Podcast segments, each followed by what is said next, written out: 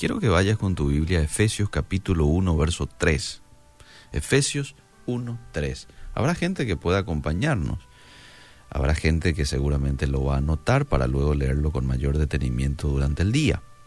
Bendito sea el Dios y Padre de nuestro Señor Jesucristo, dice el apóstol Pablo, que nos bendijo con toda bendición espiritual en los lugares celestiales en Cristo. A veces como seres humanos tendemos a dividir en categorías. Separamos asuntos relacionados con el trabajo, la casa, la fe y el entretenimiento, ¿verdad? Dividimos. Pero ¿sabes qué? Dios no nos ve separados. Su interés en sus hijos no se limita a los asuntos espirituales, también le importan los detalles de la vida cotidiana. Fíjate vos que la Biblia afirma que Dios se ocupa de mantener nuestros cuerpos alimentados, y eso lo dijo el propio Jesús, Lucas 12:29.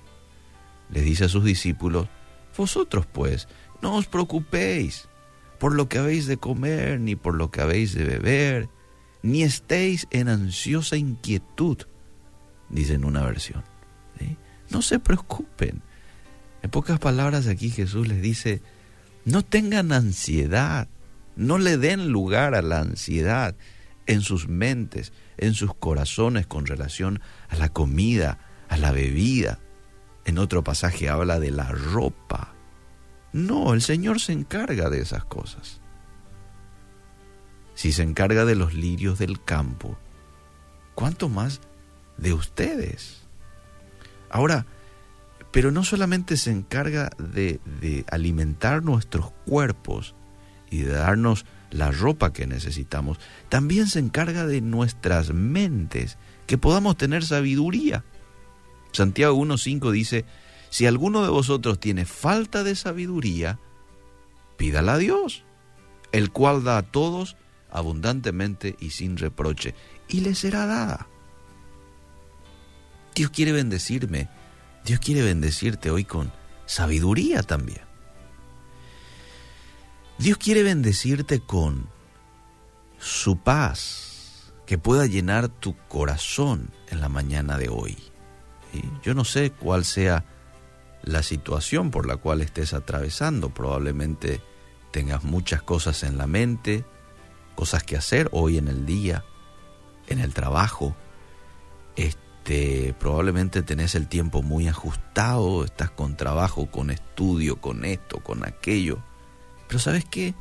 Dios quiere llenarte de su paz y quiere que tu corazón esté calmado. A pesar de todos esos desafíos que tenés. Filipenses 4:7 dice, la paz de Dios, que sobrepasa todo entendimiento, guardará vuestros corazones y vuestros pensamientos en Cristo Jesús. Ay, qué gusto da disfrutar de esta paz. Yo quiero disfrutar de esta paz. Prefiero esta paz antes que muchos bienes materiales incluso. Porque de qué te sirve tener esos bienes y no tener la paz para poder disfrutarlo. La paz es todo, el gozo, es algo que no nos puede faltar como seres humanos. Y eso nos da Dios. Dios se encarga de darnos eso. Isaías 26.3 dice, tú guardarás en completa paz a aquel cuyo pensamiento en ti persevera, porque en ti ha confiado. Es decir, Dios anhela que sus hijos tengan paz y Él nos da la clave, nos muestra la ruta para poder obtener en la Biblia. Ahora nos toca a nosotros leerla, conocerla y aplicarla. Ahí, por ejemplo, en Isaías 26.3 te indica de que para que obtengas esa paz que Dios te quiere dar, como su hijo, eh, tenés que perseverar en la búsqueda de Él. Tenés que estar en continua, en una continua comunicación con Él aquel cuyo pensamiento en ti persevera, porque eso es sinónimo de confiar en Él. Los cristianos estamos en unión con Cristo por medio de su Espíritu que mora en nosotros. Y cada aspecto de nuestra existencia tiene una conexión espiritual. No hay momento en el día en que la vida del creyente se separe en componentes. Componentes sagrados, componentes seculares. No. El corazón ansioso que nos distrae de la oración es tan objeto de preocupación para Dios, como te decía hace un momento, como la mente cansada que se desliza hacia la tentación. Entonces, las Sagradas Escrituras, la Biblia, enfatiza el compromiso de Dios con el creyente. Su poder divino nos es concedido todo cuanto concierne a la vida y a la piedad. Es lo que dice Segunda de Pedro 1.3. Ahora, el Señor no se limita solamente a crear piedad en nosotros. Los detalles diarios de la vida también le importan. Y nunca debemos preguntarnos si Dios puede o quiere satisfacer nuestras necesidades. Nuestro Padre Celestial nos da a todos los creyentes todo lo que necesitamos para aumentar nuestra fe, ya sea que eso signifique alimento, consuelo, conocimiento, paz, gozo, lo que fuese. Entonces, hoy quiero que puedas eh, tener un poco esto en tu mente, firme, tu papá, el creador de todo lo que vemos, nuestro Padre Celestial amoroso, ve a sus hijos en su totalidad.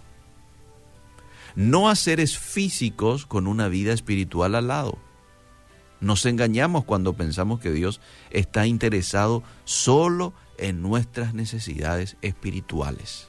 Sí, también, pero no se limita solamente a las necesidades espirituales.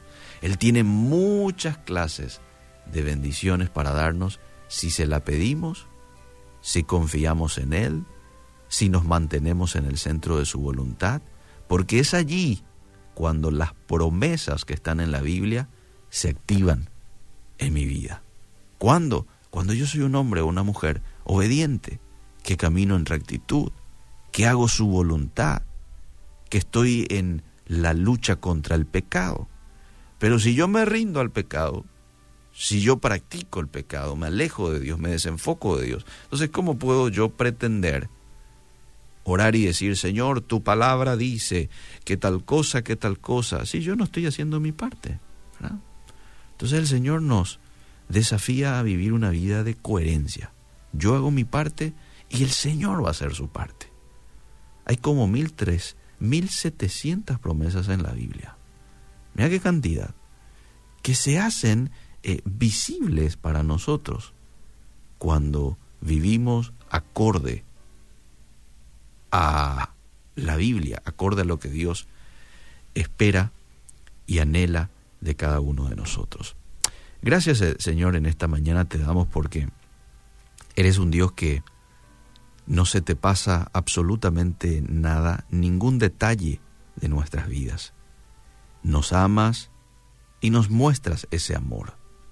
No solamente nos dices a través de tu palabra, sino que nos muestras en la vida diaria, en la cotidianidad.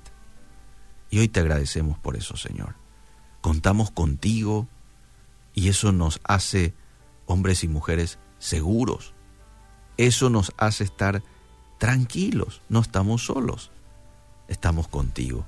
Y gracias porque siempre te encargas de todas nuestras necesidades, te ocupas de nuestras necesidades y nos das aquello que necesitamos.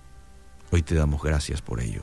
Y hoy queremos vivir contigo, hoy queremos este, charlar contigo y queremos estar conectados contigo a lo largo del día. Ayúdanos en el nombre de Jesús. Amén y amén.